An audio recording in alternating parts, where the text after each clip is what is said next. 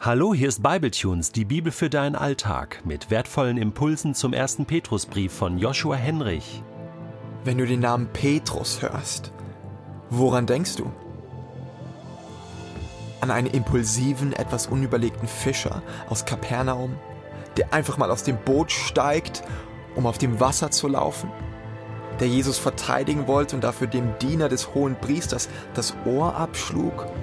Denkst du an einen Sprücheklopfer, der sein Versprechen, Jesus nie zu verraten, bereits nach wenigen Stunden brach? Oder an einen leidenschaftlichen Nachfolger Jesu, der häufig als erstes von den zwölf Jüngern genannt wird, den Jesus selbst als Fels und Menschenfischer bezeichnet hat, auf dessen Fundament die Kirche steht.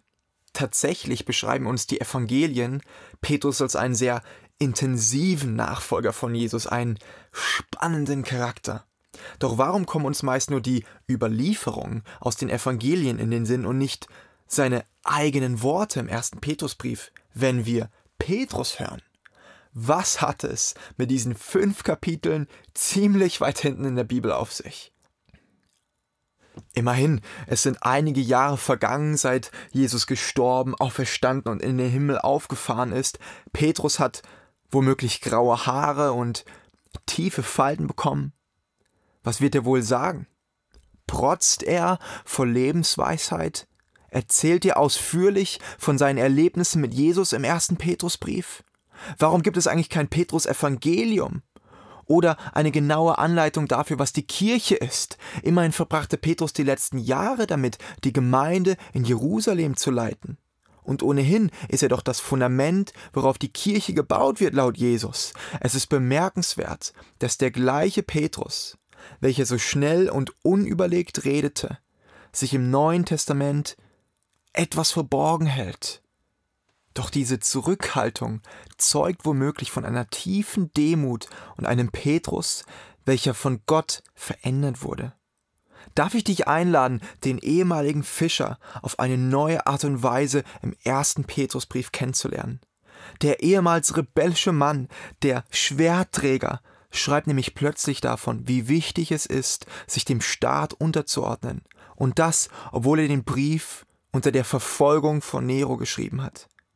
Petrus, der vor ein paar Jahrzehnten versuchte, Jesus auszureden, den Leidensweg zu beschreiten, legt in diesem Brief dar, wie tief christlich das Leiden ist und zur Nachfolge von Jesus dazugehört.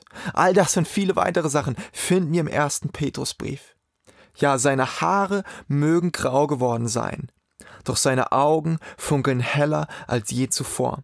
Seine ehemals kräftigen und rauen Hände sind weicher geworden. Ich denke, Petrus will dir und mir in diesem Brief liebevoll die Hand reichen.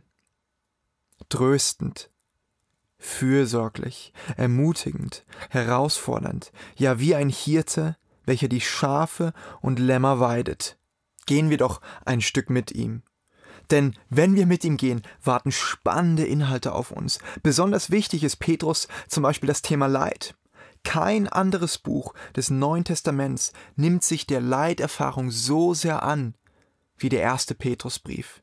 Nur noch Hiob im Alten Testament thematisiert Schmerz, Herausforderung und, und Leid noch mehr als Petrus aber auch die Frage, wie Christen sich als Fremde in einer säkularen Welt verhalten sollen, spricht er an.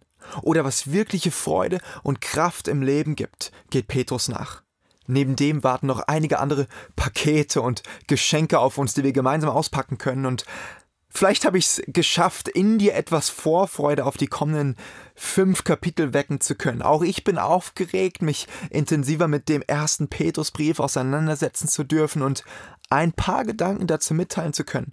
Mein Gebet ist es, dass Gott dadurch unsere Herzen, unsere Gedanken und, und ja schlussendlich unsere Hände bewegen kann.